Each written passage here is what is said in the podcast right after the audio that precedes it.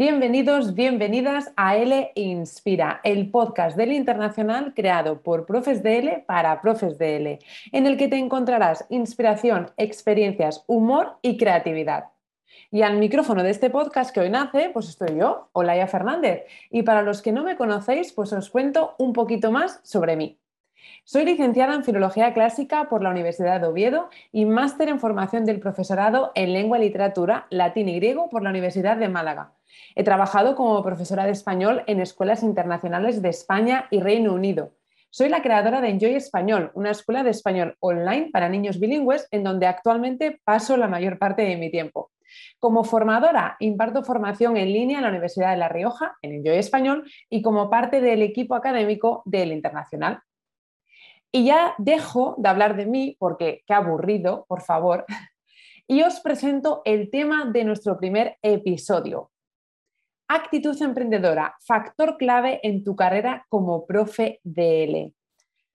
Un episodio con el que queremos abrir el podcast porque eh, no solo conecta muy bien este tema con la experiencia de nuestra invitada, también con la mía, sino que también considero que es un tema fundamental para el profe DL porque tener actitud emprendedora no implica únicamente emprender un negocio, sino que también implica tener una actitud proactiva, bueno, pues que nos permite adaptarnos mejor a los cambios, a, participar en proyectos más innovadores, a mejorar nuestra práctica docente. Y bueno, pues para hablar de este tema tan interesante, hoy me acompaña Inés Ruiz, la CEO, creadora de El Internacional, que estará compartiendo este ratito conmigo, hablándonos de sus experiencias, de, cómo su actitud emprendedora pues, fue fundamental, fue clave en el desarrollo de su carrera. Para los que no sepáis quién es Inés, antes de darle el paso, tiene que esperar un poquito, pues os cuento un poco más sobre ella. Inés es licenciada en traducción e interpretación, posee un posgrado en L y másters en e-learning y neuroeducación. Ha sido profesora de español y de traducción en la Universidad de Cambridge en Reino Unido y también ha ejercido como profesora online en cursos del Instituto Cervantes y ha trabajado en la Universidad Anglia Ruskin, entre otros. Pues bienvenida Inés, muchísimas gracias por pasarte por el podcast. Es un placer tenerte en este primer episodio. Espero que disfrutas muchísimo y bueno, qué ganas de, pues, de escucharte y que nuestros oyentes te conozcan un poco más. Bienvenida. Qué ilusión, qué ilusión. Y también recordarles que, tendrán el vídeo en YouTube por si son más como nosotras y les gusta ver las caras y, ver cómo, cómo, hablamos. Eso les iba a decir, que nos van a poder ver la cara también, que no solo escucharnos. A mí es que me gusta también, no sé, ver a la gente. Pero bueno, el podcast también cuando estás relajado y no quieres ver pantallas, pues viene de lujo. ¿eh? A mí los podcasts también me gustan muchísimo. Sí, genial. ¡Qué, ilusión! Qué bueno. Pues inauguramos podcast contigo eh, vamos a estar hablando también de un tema muy interesante que ha comentado antes, ¿no? Eh, creo, pues lo que decía, ¿no? Que nuestra experiencia eh, puede aportar e inspirar mucho a nuestros oyentes. Em, y bueno, quién sabe, ¿no? Quizá pues animen ellos también a pues, lanzarse al mundo del emprendimiento de cualquiera de las variantes que sea, ¿no? No como decía antes, no hace falta crear una empresa, pero igual, bueno, pues atreven a, emprender mm, cualquier cosa que estén pensando y que no se atreven a dar el paso, ¿no? Totalmente, y es avanzar, es, eh, yo creo que el emprendimiento también puede ser un sinónimo de eh, lanzarte, lanzarte a hacer algo, a un proyecto nuevo, a una aventura nueva, a un país nuevo, es siempre esa em, en, acción y, hacer cosas que nos dan miedo al final, entonces se puede aplicar a mucho. Sí, tener esa actitud proactiva de decir, mira, pues me gustaría mm, cambiar, incluso pues como docente llevo haciendo esto de esta manera durante mucho tiempo, pues mira, me apetece un cambio, voy a atreverme a, eh, bueno, pues experimentar otras ramas de mi profesión, incluso enseñar otra cosa de otra modalidad, como por ejemplo ahora, ¿no? Que está tan de moda ya el online por todo el tema de la pandemia, pues igual hay muchos profes que dicen, mira, estaba haciéndolo presencial, pues me voy a atrever a hacerlo online, ¿por qué no? no? Yo creo que, que va muy en la línea con eso. Y eh, también es cuestionarnos, porque hay muchas veces que yo creo, además, la cultura española, la cultura hispana, eh, tenemos muchos prejuicios establecidos, ¿no? yo, por ejemplo, estaba en la universidad, trabajando en la Universidad de Cambridge, y tenía que hacer el doctorado, el doctorado, el doctorado, el doctorado, y dices, a ver, vamos a parar un momento, ¿es de verdad lo que quiero o es lo que se supone que tengo que hacer? soy feliz haciendo esto. Entonces también es, no es, muchas veces parece que el emprendimiento o que todas estas personas que somos así más echadas para adelante, por decirlo de alguna manera, viene por, eh, pasa algo en tu vida y te toca cambiar. No, hay veces que no pasa nada y ese es el problema. Hay que mirar hacia adentro y hay que mirar qué cosas están funcionando, qué no está funcionando, por qué estoy haciendo esto, porque muchas veces es esa sinergia, ¿no? Hemos hecho esto, después de la carrera hemos pasado aquí, hemos hecho lo otro, lo otro, y, es una sinergia que hay veces que dices, es que ni siquiera yo me he planteado si de verdad quería hacer esto, simplemente he entrado en ese bucle y ahora no sé cómo pararlo, porque ya estoy aquí. Eh, cuando yo me fui de la Universidad de Cambridge y me tocó emprender y empecé con, el internacional, todo el mundo me decía, estás loca, pero ¿cómo se te ocurre? Entonces, es ese punto también de autocuestionarnos y, y analizar nuestras balanzas y, ver qué, qué, seguimos haciendo por inercia o qué es algo que, nos gustaría de verdad cambiar. Yo creo que acabas de abrir el gran melón. Así, un de melón, pero vamos, ya en el primer episodio, porque creo que tienes toda la razón, y más en el mundo del docente. Porque es como que se espera de nosotros pues ciertos pasos y que no nos podemos salir de ahí porque si lo hacemos hemos fracasado incluso. O sea, es como, ¿no te has sacado una oposición? Ay. Y además nunca somos suficientes.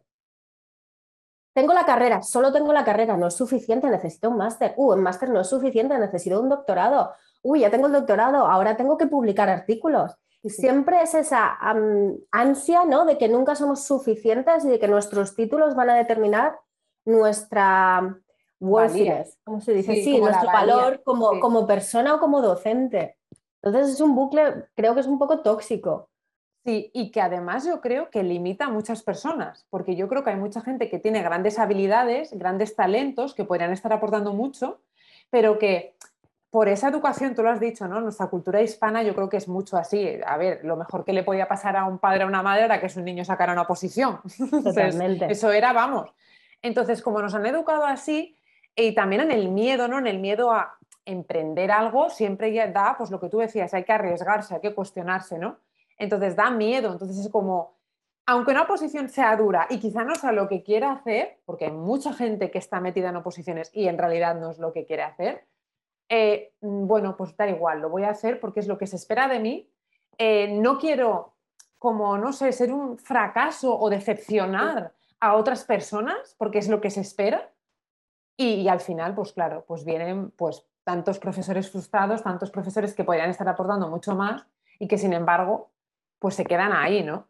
Totalmente. O por ejemplo, yo daba clase en la universidad pero yo también por las tardes tenía mis After School Club. Entonces yo iba, o sea, eran unos cambios de sector brutales que la gente me decía, ¿por qué haces esto? Y yo, pues porque me gusta. Yo por las mañanas estaba dando una clase avanzada de español eh, en la Universidad de Cambridge y luego por la tarde yo me iba con mis niños a dar clase de After School Club, a cantar, a bailar, a hacer marionetas y, al final es hacer lo que, lo que a ti te haga feliz, no porque yo esté trabajando en la Universidad de Cambridge, mi tiempo lo tengo que emplear en escribir artículos, investigar, que también puedo hacer eso si es lo que me llena, pero al final es todos los prejuicios que tenemos y muchas veces, añadiendo lo que, a lo que comentaba Solaya, muchas veces pensamos que, por ejemplo, nuestros padres piensan esto o lo otro, pero en realidad somos nosotros. Cuando tienes esa conversación con tus padres, son ellos los que te dicen, no, si yo nunca he querido eso para ti. Entonces hay veces que nosotros ponemos esa presión sobre nosotros mismos porque pensamos que nuestros padres o nuestra pareja o alguien nos está poniendo esa presión cuando no existe y somos nosotros mismos. Sí, eh, nos ponemos muchísimos, pues eso, pensamientos limitantes, ¿no? Creencias que nos limitan a avanzar porque pensamos que, porque van a pensar, porque es cierto, yo estoy de acuerdo contigo también y al final yo porque he vivido pues parecido a ti, ¿no? Que al principio cuando empecé pues era igual, era, estás loca, ¿por qué estás haciendo esto? Loca. Eh, mi madre me acuerdo que me mandaba mensajes de con oposiciones, bolsas de trabajo. y era en plan, claro, yo tampoco quería decirle, a ver, que no, pero era porque ella también desconocía. Exacto. no es porque ella piense que o me quiera limitar a mí, ¿no? Es porque ella es desconocedora y al final también tiene una creencia limitante. Entonces, cuando ya empezó a comprender, cuando yo empecé a explicarle, cuando ya empezó a ver que yo estaba disfrutando y yo era feliz con lo que estaba haciendo, pues ella dejó de mandarme esos mensajes. Yo no le tuve que decir no me los mandes más, dejó de hacerlo ella. Claro, yo cuando mm, yo vivía en Inglaterra y trabajaba en la Universidad de Cambridge y mi marido es americano y ahí fue cuando decidimos hacer el cambio de irnos a Estados Unidos y yo tenía un pesar, hola ya, de corazón de decirme voy a ir de Europa, mis padres, mi familia, voy a dejar lo que es la Universidad de Cambridge, todo lo que he montado y recuerdo tener esta conversación con mi madre y mi madre y mi padre mirarme y decirme, pues si es que nosotros nos hemos preguntado por qué no te habías ido antes a Estados Unidos y yo, pero, o sea, totalmente lo contrario de lo que yo pensaba que, ellos, ay, se va a ir, no, no va a venir con la familia, está dejando un trabajo muy bueno, totalmente lo contrario. Y a veces es eso, que no nos comunicamos, no les comunicamos por el proceso por el que estamos pasando, lo que estamos sintiendo y nos ponemos esas, esa autopresión que ni siquiera ellos nos están poniendo. Totalmente, totalmente. Y después tú antes decías también una palabra para mí clave, que es ese autoconocimiento es esa reflexión de quién soy, dónde quiero estar, qué quiero hacer, pero yo honestamente conmigo de verdad, no porque mm, pensando en el que dirán o pensando en dónde se supone que debería estar, ¿no? Entonces, yo creo que también hay ese problema y es que no nos conocemos. También, no tenemos tantas herramientas para conocernos bien y también da miedo, pues, mm, rascar y ver lo que hay de verdad es mucho más fácil seguir mirando hacia afuera y haciendo lo que se supone que tienes que hacer que mirar para adentro esa autorreflexión, mirar de verdad. Yo, a mí lo que me ha funcionado y si a alguien más le puede funcionar, no ha sido tanto encontrar mi cosa o encontrar eso que me, sino saber qué es lo que no me gusta. Y entonces ver, vale, por aquí, estoy yendo por aquí y esto no cuadra. Hay algo que no se siente alineado, hay algo que no se siente bien. Entonces es, intentar hacer más de las cosas que, te gusten, aunque parezca que den miedo o que es desconocido, porque muchas veces es eso, estamos haciendo algo que odiamos, pero eres bueno y eres un experto. Entonces, ya solo por eso ya tienes un estatus, ¿no? Que no quieres perder, porque dices, pues mira, estoy empezando a hacer esto. Por ejemplo, yo tenía el estatus de soy profesora en la universidad, de traducción, de español avanzado, tal y que cual, pero a mí me encantaba dar clase a los críos. Y entonces es, pero era nueva, yo no he estudiado magisterio, entonces es, estoy dando clases de español a niños sin saber muy bien cómo, no me siento segura porque no tengo formación, pero yo tengo mi estatus aquí y entonces ese, ese salto también puede dar mucho miedo a muchas personas porque dices, estoy descubriendo algo que puede ser que me guste, eh, pero yo estoy muy cómoda aquí. Entonces hay veces que a mí lo que me ha servido es guiarme por ese, esto no se siente bien, no, no soy feliz, no, no me levanto con ganas de hacer esto. Yo me levanto por las mañanas y esto no es algo que, que está claro que no todos los días son arcoíris, ¿vale? ¿Por qué no? Claro que no, pero tú sabes, tú sabes. en el fondo lo, sabes. lo sabes. En el fondo lo sabes. Y cuando no, totalmente. Exacto. Yo, yo eso estoy súper de acuerdo. De, creo que es muy importante buscar esa chispa y también que yo creo que nuestros oyentes eh, tienen que, tenerlo en cuenta es que no siempre tiene que ser lo mismo. Es decir, Tú puedes tener una chispa ahora y que sea lo que te levanta por las mañanas y te motiva. Y eso no significa que eternamente durante toda tu vida vaya a ser lo mismo o tenga que ser lo mismo. De igual manera de, bueno, estudiaste esto. Bueno, pues es que, es que cuando tenías 18 años no eres la misma persona que cuando tienes 30. Yo he sido, he estudiado traducción y he sido traductora una vez en mi vida. Una vez pero al final no, o sea, no es, ahora se estila mucho lo de las carreras, no sirven para nada y se estila mucho todo esto, pero yo pienso que todo lo que eres ha sido en base a lo que has ido haciendo. Entonces yo, que no soy traductora, no, pero al yo hacer la carrera de traducción tomé estas decisiones, fui por estos caminos y acabé donde he acabado gracias a eso. Entonces, no, no tenemos que, vale, yo he estudiado una carrera cuatro años, pues ahora tengo que ser traductora. Pues no, no, no tengo por qué ser traductora o cualquier otra cosa que, que hayamos estudiado. Yo estoy súper de acuerdo. Yo hice filología clásica y no he trabajado como profesora de latín y griego en mi vida. O sea, en las prácticas del instituto. Yo cuando salí, preparé oposiciones un año y dije, yo esto para mí no lo quiero. O sea, me, vamos, me las cancelaron un mes antes y dije, ¿esto qué es? Pena crisis.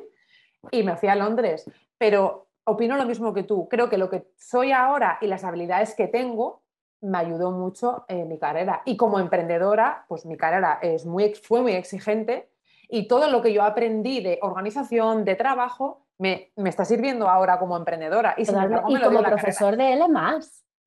Porque todos venimos de un, de un pasado diferente, pero todos podemos traer eso a nuestra clase de L. La parte de traducción, toda la parte de latín y griego, que sinceramente yo me fui por traducción porque me encantaba latín y griego. Me hubiera encantado que fueras mi profesora en el instituto. Pero todo eso que nos traemos, o gente que han, que, son, que han sido abogados o ingenieros o de turismo o de ADE, digo, si es que esa riqueza que vosotros traéis al aula y además que podéis especializaros en nichos, todo, y al final es eso, todo lo que somos eh, nos hace avanzar y nos ayuda, pero además como profesor de él todavía mucho más, porque te está trayendo más oportunidades. Sí, es un mundo muy rico, al fin y al cabo. O sea, todo lo que tú puedes llevar al aula y que lo enriquezca, o sea, va a ser positivo, nunca va a ser negativo. Entonces eso ya merece la pena. Qué guay, súper interesante. Bueno, menuda entrada que hemos tenido ya. Qué bien, qué bien.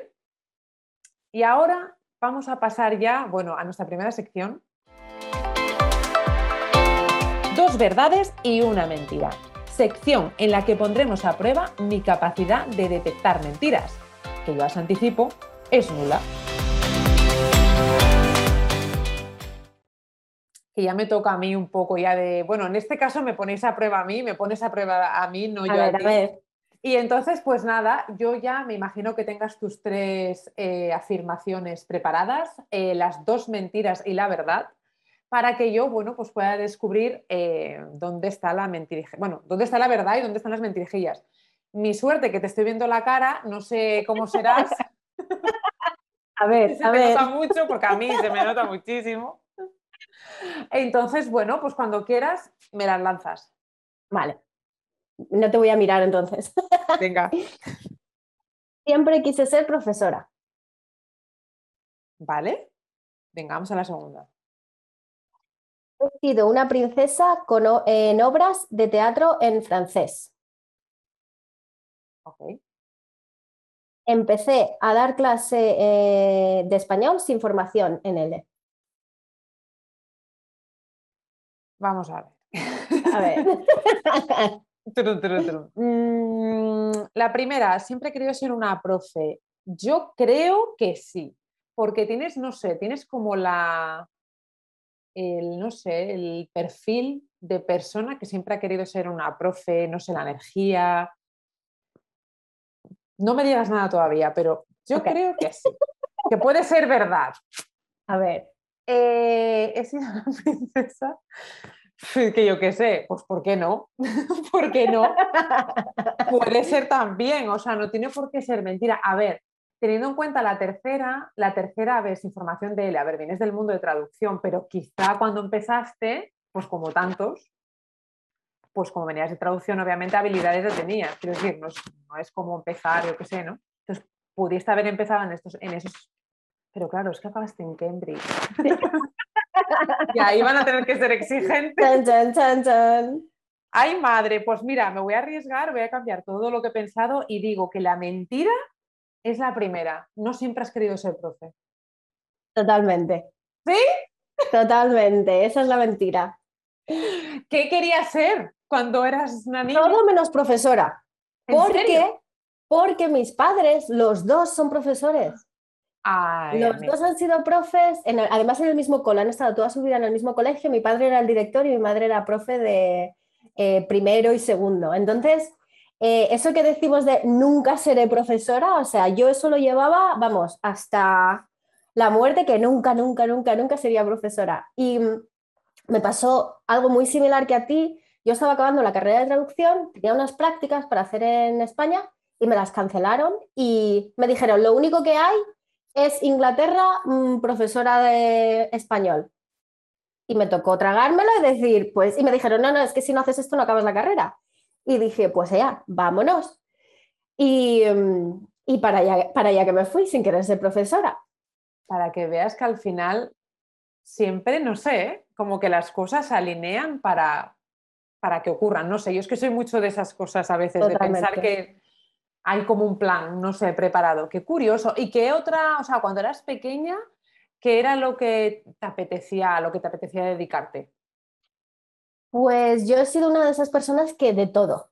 He pasado de querer ser bióloga, antropóloga, a mm, profesora de, de química, médico. Eh, entonces, siempre, siempre he ido cambiando, no era algo que, no sé, porque además creo que soy una, soy una persona muy curiosa, entonces me interesan muchísimas cosas y siempre me ha gustado saber más, sea de lo que sea, siempre eh, tengo 30.000 preguntas y si conozco a alguien que está haciendo algo muy raro, todavía más preguntas. Entonces, siempre ha cambiado, nunca he tenido algo específico. Y cuando llegué al instituto, yo en el instituto estuve haciendo mixtas, estuve haciendo bachiller em, que tenía latín y griego, pero luego también tenía matemáticas, porque no sabía si tirarme por medicina o por traducción. Entonces siempre, no sé, nunca, nunca han sido cosas. Qué bueno, ¿no? Pero a veces yo qué sé, a ver, a mí me pasa un poco igual, ¿eh? Yo sí que es verdad que desde que tengo uso de razón quería ser profe. Lo mío sí que es súper vocacional. Pero sí que es verdad que al mismo tiempo, una cosa que me hubiera encantado hacer, que ya no tiene nada que ver, ¿eh? Eh, sería, ¿sabes estas personas que hacen los perfiles psicológicos de los criminales? Ostras, ya ves. Me al PSI, al Desde PSI. siempre, desde siempre, desde que soy pequeña y ahora me fascina, me encanta. Y ya ves, no tiene nada que ver. Si ahora mismo dijera, oye, ¿tienes tiempo para hacerlo? Sería una de las cosas que haría, no tiene nada que ver. Pero por lo que tú dices, ¿no? Por esa curiosidad, esa, una cosa completamente diferente.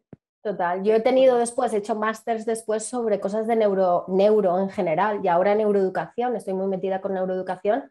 Por eso, porque al final todo lo que sea la mente, psicología, todo eso me parece también súper, súper interesante. Muy interesante, a mí me fascina, es una cosa que me llama muchísimo la atención y creo que además estamos en un momento en el que cada vez se habla más, a- hay más posibilidades de formarte al respecto, ¿no? Hace unos años como que no, pero ahora ya puedes hablar de estos temas con más gente sin tantos tabúes, Totalmente. ¿verdad? Es como un tema más común. Así Mm. que a mí, a mí por eso me, me- me fascina. Eh, bueno, entonces sí que tenías formación de L cuando te fuiste a Cambridge. Era Ay, verdad espérate, espérate que hemos hecho mal el juego. Eran dos verdades. y una mentira. ¿Había dos mentiras? Te he hecho dos mentiras. Te he hecho dos mentiras. O sea que me la he metido doblada dos veces.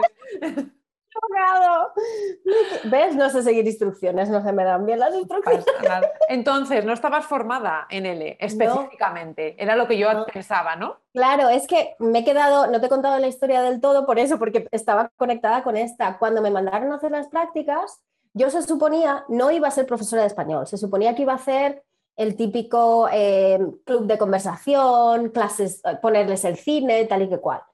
Total, que llego a la universidad, no la de Cambridge, era otra universidad, llego allí y la primera semana me sueltan a dar una clase delante de 25 alumnos. Y, además piensa que yo tenía 23 años y estaba dando clase en la universidad. O sea, la gente que había sentada eran, tenían mi edad o eran más mayores que yo. Entonces, a mí me soltaron al ruedo y, y no tenía formación, porque además en aquel momento no, las cosas no eran como son ahora ni como lo tenemos en el internacional. Yo empecé a dar clase en enero y no me podía apuntar. Dije, no, no, voy a hacer una formación, voy a hacer un curso. No habían cursos abiertos hasta septiembre. Claro. es que- Entonces era, pues no es que no me quiera formar, es que no tengo forma por, por los, por cómo son los cursos en estos momentos.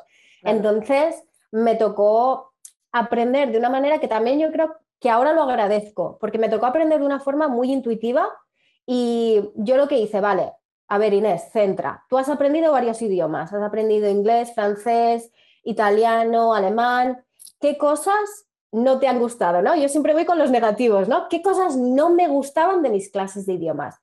Voy a cambiarlas. Y luego también eh, yo soy mucho de encontrar patrones, entonces así era como ayudaba a mis estudiantes. Digo, vale, voy a buscarles patrones. ¿Cómo funcionan los verbos en español? Voy a buscarles un juego, voy a buscarles algo que tenga un patrón. Entonces aprendí, me tocó enseñar, me tocó aprender a enseñar de una forma autodidáctica, porque también tenía que buscar muchísimas cosas, pero mm, después cuando ya me formé me di cuenta de que hacía muchas cosas de forma intuitiva, por empatía, eh, por el factor emocional con nuestros estudiantes y también porque sabía gestionar muy bien las emociones de ellos y veía cuando lo estaban entendiendo, cuando no, vamos a cambiar las dinámicas de grupo era algo que me encantaban por eso, porque les, les ves enseguida a los alumnos. Entonces me di cuenta de eso, que tanto cosas como conceptos ahora como andamiaje cognitivo, conectivismo, todo eso que ahora tiene un sentido de forma más eh, natural lo hacía, porque al final los profes que somos, somos comunicadores y queremos ayudar, ¿no? Que al final yo creo que eso está en la naturaleza humana de por sí. Entonces eh, me tocó tirar mucho de eso y, volvemos al tema de antes. Yo me sentía de que no, no era suficiente, no era suficiente. Después cuando me empecé a formar dije, pero si esto es todo súper teórico, no me estáis diciendo cómo es la realidad del aula. Y vi la diferencia de tanta teoría con lo que es la, realidad del aula y ahí es donde empezó a, surgir L y las formaciones que tenemos.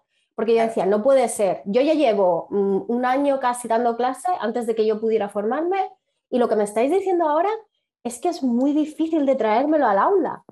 Em, entonces sí, esa era mentira. Empecé a dar clases sin formación. ¿Te, he fastidiado, el, juego? No, no me lo has fastidiado porque me has contado cosas muy interesantes, así que igualmente me sirve, me vale. Eh, no, pero es muy interesante porque ese aprendizaje enseñando, que yo creo que es que enseñando se aprende tantísimo, yo creo que es donde más se aprende, creo yo. A mí, la verdad que es que fue, mm, es que es muy paralelo, ¿no? Porque a mí me pasó exactamente igual. Es como, me tengo que enfrentar a esto y a ver, es que no tengo opciones y tengo que hacerlo sí o sí. Entonces, venga, ¿qué habilidades tengo yo que me pueden servir, como tú decías? Y sobre todo, ¿qué hacían conmigo que no me gustaba? O sea, esa es una, yo creo que esa es una pregunta que nos tenemos que hacer siempre. ¿Qué era lo que no me gustaba? Sí. Porque, no se lo voy a hacer yo a mis alumnos. Si era algo que yo odiaba, no se lo voy a hacer a mis alumnos ahora. Claro. Y la empatía, que seguramente pues a ti te pasó que también te sentirías muy cerca a esas personas porque por edad, como decías, situación casi similar, entonces al final también empatizas. Y yo creo que esa empatía de tener enfrente a una profesora que te está comprendiendo, que no hace falta que te diga que te comprenden, sino que ya lo saben, porque una, tú cuando ves a una profe que te comprende, a un docente que te está comprendiendo y que empatiza contigo, lo notas, o sea, sientes, ¿no? Entonces, como alumno también estás mucho más seguro, estás en un entorno en el que sabes que estás bien, que estás seguro. Entonces, yo creo que, eso al final ayuda muchísimo, ¿no? A que también, también ahí yo creo que para mí fue un poco lucha interna, porque claro, nosotros venimos que sí, quiero hacer las cosas diferentes, sé lo que no me gustaba, pero al mismo tiempo soy una profesora, entonces tengo que tener cierta distancia y tengo que hacer esto y tengo que hacer lo otro. Entonces hay muchísima presión por lo que piensas, la imagen que piensas que tienes que dar. Y cuando empecé a bajar la guardia de decir, a ver, has visto a este alumno que no ha estado muy atento al final de clase, ven aquí, James, ¿qué pasa? No, pues mira, entonces, verlos al final como personas, no como una, una clase, no son tu clase, son personas individuales con sus historias y con todo lo que conlleva. Entonces es verlos de verdad, no ver una masa de gente. Eh, entonces yo creo que eso me ayudó también, el quitarme esa predisposición que ya llevaba yo de es que eres la profesora, tienes que ser así, de esta manera o de tal manera, y, simplemente bajarme al nivel humano y que, y que todos somos personas. Y entonces, ¿cómo conectar con ellos a ese nivel sin, sin tener que pensar que tengo que ser de esta manera o de la otra manera? Claro, claro, claro. No, no, es que para mí es fundamental. ¿eh? Para mí el poder estar al mismo nivel es como, por ejemplo, todas estas nuevas, bueno, no son nuevas, ¿no? Pero estrategias de educación respetuosa con niños, que lo primero que se hace es agacharse. Bajar, sí. Y hablarle al mismo nivel, porque en el momento en el que tú ya te sitúas inconscientemente desde otro nivel, ya estás dando una visión que, no es la realidad de ti, mm, además. Totalmente. Entonces es muy... eso, eso, era un punto que me, que me, ponía muy incómodo en Cambridge. En Cambridge eh, había aulas más normales, pero luego había, estaban las aulas súper antiguas que son preciosas, pero tienes un escenario y un podio. Y tienes que dar clase desde ahí. Hola, ya. Y, entonces a mí eso era algo que me, que me confrontaba mucho y que me... Entonces, pues al final te buscas tus formas. Pues vale, voy a dar aquí lo que me toque, pero luego me bajo con los estudiantes, estoy hablando con ellos. Entonces, siempre al final es encontrar lo que a ti te funciona como persona y yo creo que también forzarnos un poquito y salirnos de, nuestra zona de confort, que ahí va la, otra frase que te decía, la de he sido una princesa en obras de teatro en francés.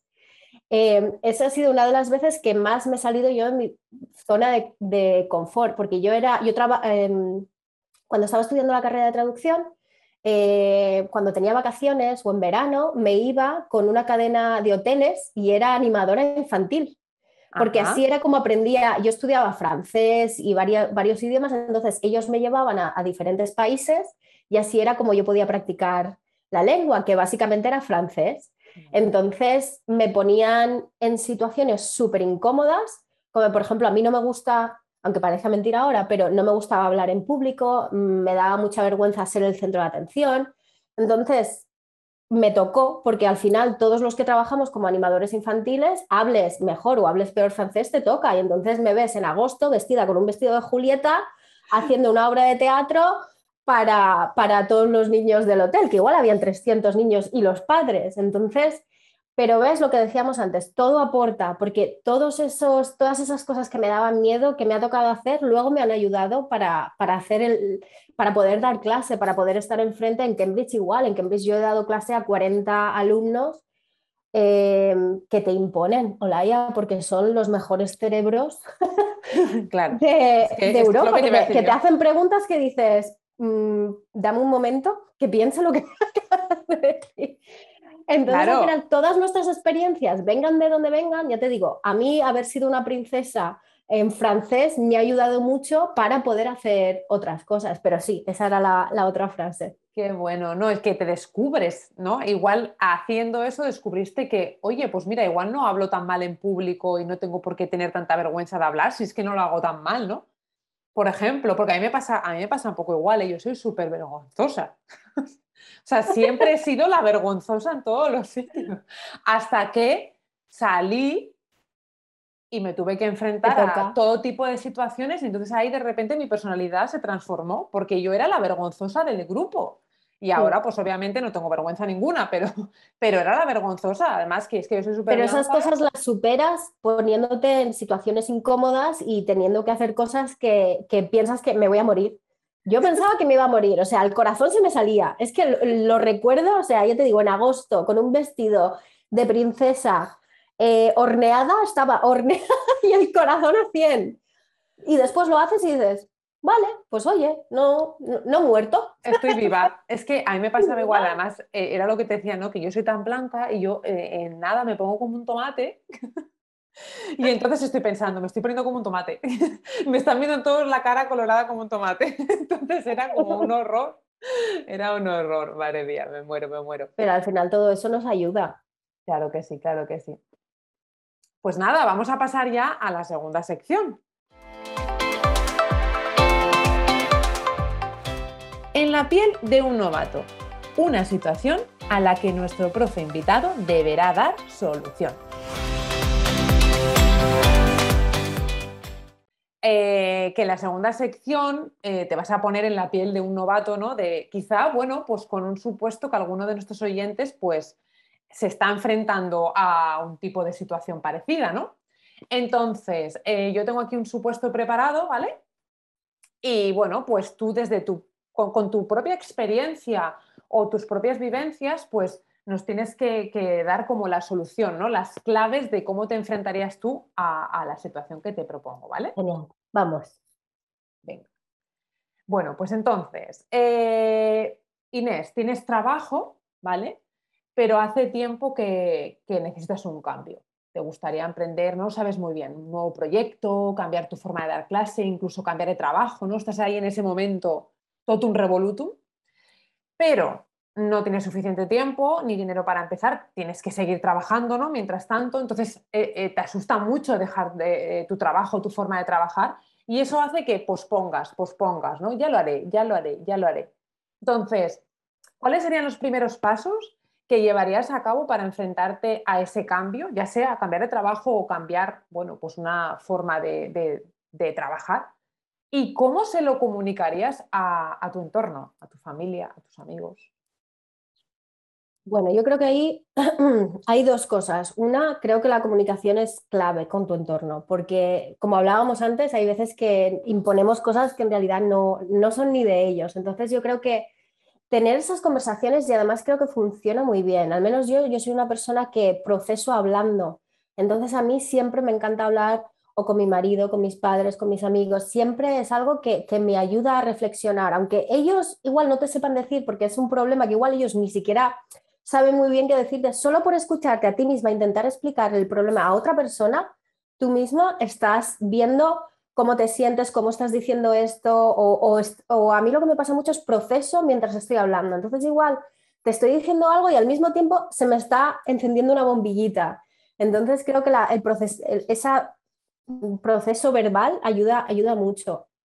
Y después, sobre tener un trabajo que igual no te acaba y quieres empezar otro proyecto, otro trabajo, lo que sea. Yo entiendo que ahora se lleva mucho lo de persigue tus sueños y déjalo todo, pero hay que pensar las cosas con un poco de cabeza. ¿Vale? O sea, yo soy todo pro mm, vivir tus sueños y ser la mejor versión de ti misma, pero también hay que tener un poco los pies en la tierra. Entonces, yo siempre recomiendo que pueden pasar dos, cosas, ¿no? Que no te guste el trabajo, pero que, que tampoco sepas qué empezar. Entonces ahí lo que yo recomendaría es probar. Al final no sabes si algo te gusta o qué te gusta o qué no te deja de gustar si no lo pruebas, porque hay veces que nosotros en la cabeza nos pensamos, ay, esto sería el trabajo de mi vida. Y luego lo haces, como me pasó con traducción, lo haces un día y dices, mm, no, no quiero hacer esto nunca más en mi vida. Entonces yo creo que la magia de probar cosas, de estar abiertos a probar y, no tener miedo de, de, fallar, porque creo que ese es el punto que mucha gente no quiero ni siquiera intentarlo por si no tengo éxito. Ya, pero es que da igual, la cosa es probar cosas diferentes. Entonces así es como puedes encontrar qué es lo que te gusta cuando pruebas cosas diferentes. Em, yo no quería ser profesora, me tocó ser profesora y dije, ostras, pues si esto me encanta también con niños. Yo siempre he tenido mucho miedo a los niños, pero empecé a dar clase y digo, pues esto es la bomba. Entonces, si no hubiera probado esas cosas, sabes que igual en un principio no parecen tal, eh, no hubiera encontrado qué es lo que a mí de verdad me gusta. Entonces, yo aconsejaría probar cosas diferentes, pero sin dejar de lado, pues eso, una estabilidad que necesitas para poder costear esas pruebas y poder costear esos comienzos de proyecto. Y si eres alguien que sí que sabe lo que quieres hacer empieza poco a poco. Eh, empezar cualquier tipo de proyecto siempre va a acarrear muchísimo tiempo y muchísimos eh, inversión de dinero. Entonces, si puedes empezar poquito a poco, no, no puedes de un día a otro montar, yo qué sé, Roma no se construyó en un día, ¿no? Entonces, es también esa mentalidad del poquito a poco. Ahora también se, lleva mucho lo de persigue tus sueños, ¿vale? Déjalo todo. Y también lo mm, de, en una noche ya lo has conseguido todo. Entonces yo creo que hay que ir más despacio, ir creando poquito a poco lo que tú quieras y cuando ya tengas una seguridad de que puedas dejarte el otro trabajo hacia adelante sin pensártelo, pero hay que, hay que tener en cuenta eso, ingresos, las horas y cómo, y cómo estás construyendo. Y además te ayuda, porque además al estar más ocupado vas a tener que priorizar sí o sí, porque si estás en un trabajo a jornada completa y luego solo puedes estar cuatro o cinco horitas como mucho en tu proyecto, te va a tocar priorizar. Entonces también va a ayudar mucho para, que estés mucho más centralizado en qué paso seguir al principio y empezar a, crear o cambiar o, avanzar en ese, en ese proyecto. Estaba aquí tomando notas mientras te escuchaba porque es que has dicho como varias cosas como muy clave, ¿no? Que quiero como destacar un poco. Eh, me gusta mucho esto último que has dicho, el trabajo de hormiguita, ¿no? Como yo lo llamo. Porque es cierto que vivimos en este mundo que en el que todo va tan rápido, ¿verdad? En el que eso, persigue tus sueños de para mañana y ya lo tienes, vamos, es que ni con esfuerzo. Totalmente. Y eso está generando a, a, mucha gente muchísima frustración porque de verdad se piensan que la persona que ha llegado a tener éxito, que esa palabra ya mm, me horroriza, porque ¿qué es tener éxito? Eh, se piensan que lo ha conseguido pues así, sin esfuerzo, de un día para otro y que, es, y que ha tenido la suerte de su vida y no ven todo ese trabajo que hay detrás de, como tú decías, compaginar, trabajar horas, pero madre mía, eh, pues es que a mí me ha pasado lo mismo que tú, es que yo estaba en un instituto por la mañana, llegaba a mi casa, me cambiaba los zapatos y me ponía los tenis los deportivos y venga a dar clases. Y de lunes a domingo, o sea, fines de semana mm, currando, que vamos, domingos, mm, pero tela. Entonces, creo que es muy importante contar la realidad de todo, lo, de todo lo que hay detrás, porque de verdad que hay gente que dice, qué suerte. No, no. Suerte no.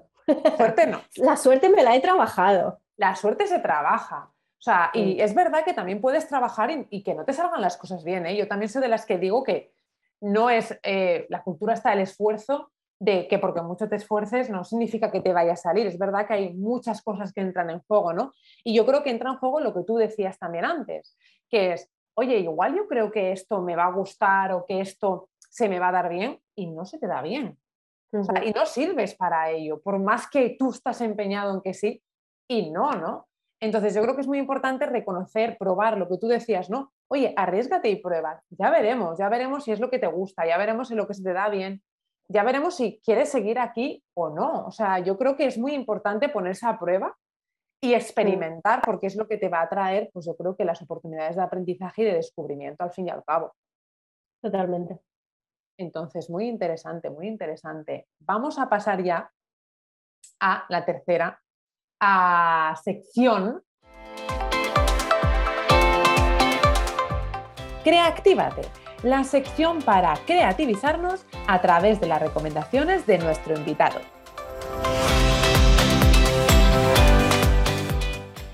Esta también me gusta mucho porque, bueno, pues en esta sección eh, nuestra invitada Inés nos va a recomendar, no sé qué se ha traído, eh, pues un recurso, una aplicación, una actividad infalible, no sé, un libro, a ver qué nos traes y que, bueno, puede estar relacionado con el tema que estamos hablando o puede ser algo que te haya ayudado a ti pues, a lo largo de todos estos años y que, bueno, pues consideres que también nos puede ayudar a nosotros. Así que somos todo oídos. Pues mira, te he traído una mezclita a mí me gusta mucho leer, entonces te he traído una mezcla de diferentes libros, tanto de cositas que hemos hablado hoy sobre emprendimiento, emprendimiento más conocernos ¿no? a nosotros mismos. Entonces, el primero que te he traído es de eh, Simon Sinek, que es Start with the Why, no sé cómo lo han traducido en español, pero supongo que empieza con el por qué o algo así lo habrán traducido, ¿vale? Y este libro me encanta porque, mira, justo aquí tiene la, la frase, eh, tu propósito, tu causa o tu creencia que te inspira para hacer lo que haces.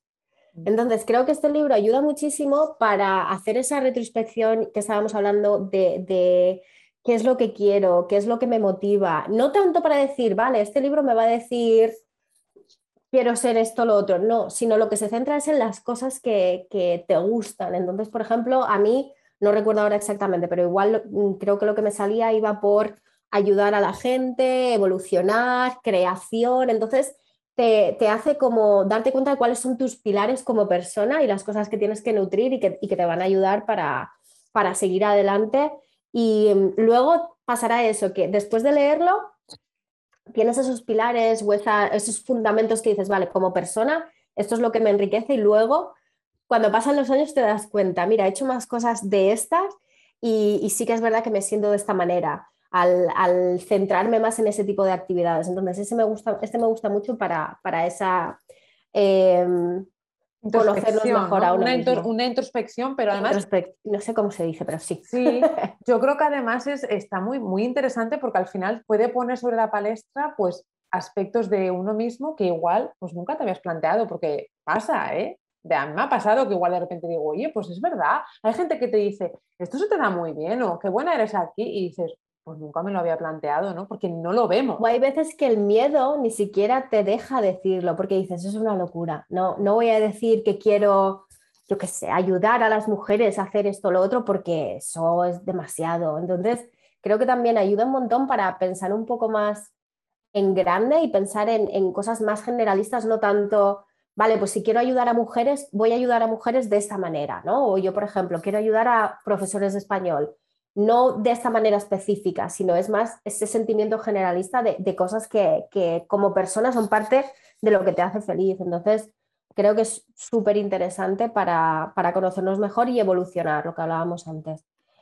Em, y después te he traído dos más que están más hacia L, ¿vale? Que me gustan mucho, por ejemplo, este que es de Jane Arnold, que es em, el factor afectivo en el aprendizaje de idiomas. Eh, Jane, bueno, ya conoces a Jane, es una ¿cómo se referente, referente, referente total. Entonces, todo lo que sea el, factor afectivo creo que es algo súper importante y es lo que hemos estado hablando durante el podcast de hoy y es súper interesante porque además em, tiene ejemplos también específicos para él. Entonces, creo que está súper bien.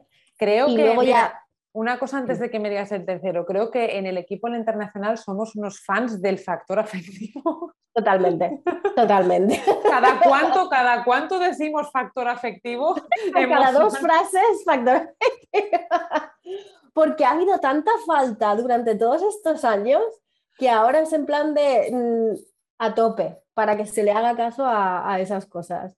Sí, sí, me encanta. Y ah, perdón que te, que te había cortado, cuéntanos tu tercera recomendación. El tercero va más sobre neuroeducación y más la parte del cerebro y lo que hablábamos antes, lo que nos, nos gusta mucho de psicología. Entonces, este es de Peter Scannon y es A Cognitive Approach to Language Learning. Entonces, este indaga un poquito más en cuáles son los procesos mentales por los que aprendemos eh, una segunda lengua. Entonces, está súper interesante. Si os gusta todo lo de cerebro, neuroeducación, psicología, está genial. Qué guay, qué bueno. Nada, yo como siempre aquí la lista pues va creciendo, va creciendo. Em, pues ya vamos llegando al final del episodio. Eh, me ha apuntado aquí como unos puntos clave de lo que bueno, pues hemos aprendido ¿no? contigo en, este nuestro, nuestro, primer episodio. Principalmente me ha, apuntado que, bueno, pues si queremos emprender, ¿no? Emprender un cambio, eh, pues debemos atrevernos, debemos tener una actitud proactiva, debemos probar y experimentar aunque nos equivoquemos y además debemos equivocarnos ¿no? para aprender. Totalmente. Eh, si no, llegamos a lo, que, a lo bueno, si no te equivocas no, no sabes el camino. Exacto. Después también me quedo con otro punto que, que, lo has además comentado varias veces, que es la importancia de la comunicación ¿no? con el entorno, con, eh, con la gente que nos rodea, con nuestra familia, para no solo escuchar de verdad su opinión, sino también para reflexionar, ¿no? Porque me gustó lo que decías de que cuando hablas con los demás también reflexionas y te escuchas a ti misma y puedes llegar a conclusiones, ¿no? Eso me ha gustado mucho.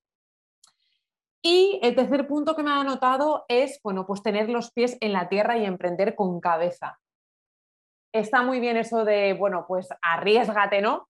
Y déjalo todo, pero yo soy de, las que pienso, al igual que tú decías, que, que hay que emprender con cabeza, que hay que tener un plan, que esto no se improvisa y que, por supuesto vas a poder llegar a eso que te estás planteando, pero eh, bueno, pues no te lances al vacío sin paracaídas. Yo creo que el paracaídas hay que tenerlo.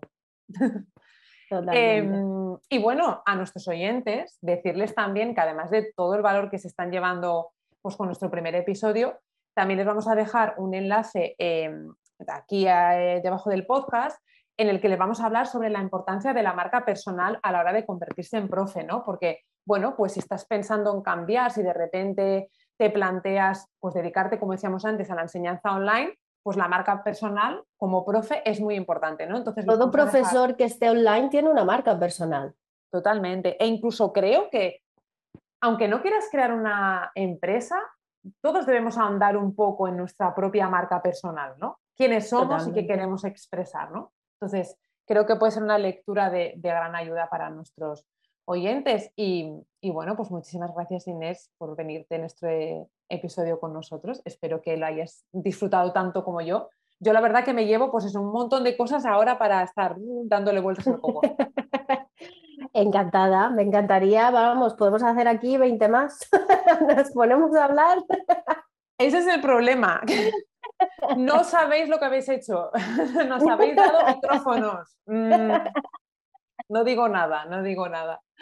Muchísimas gracias, Inés. Y bueno, a ti, profe, muchas gracias también por estar al otro lado. Recuerda que si quieres saber más sobre ser profe de L, encontrar recursos que te inspiren y conocer más historias, pues puedes entrar en elinternacional.com y empezar a inspirarte. Nosotros nos volveremos a encontrar muy pronto aquí en el podcast El Inspira con más historias inspiradoras. Te esperamos. Adiós.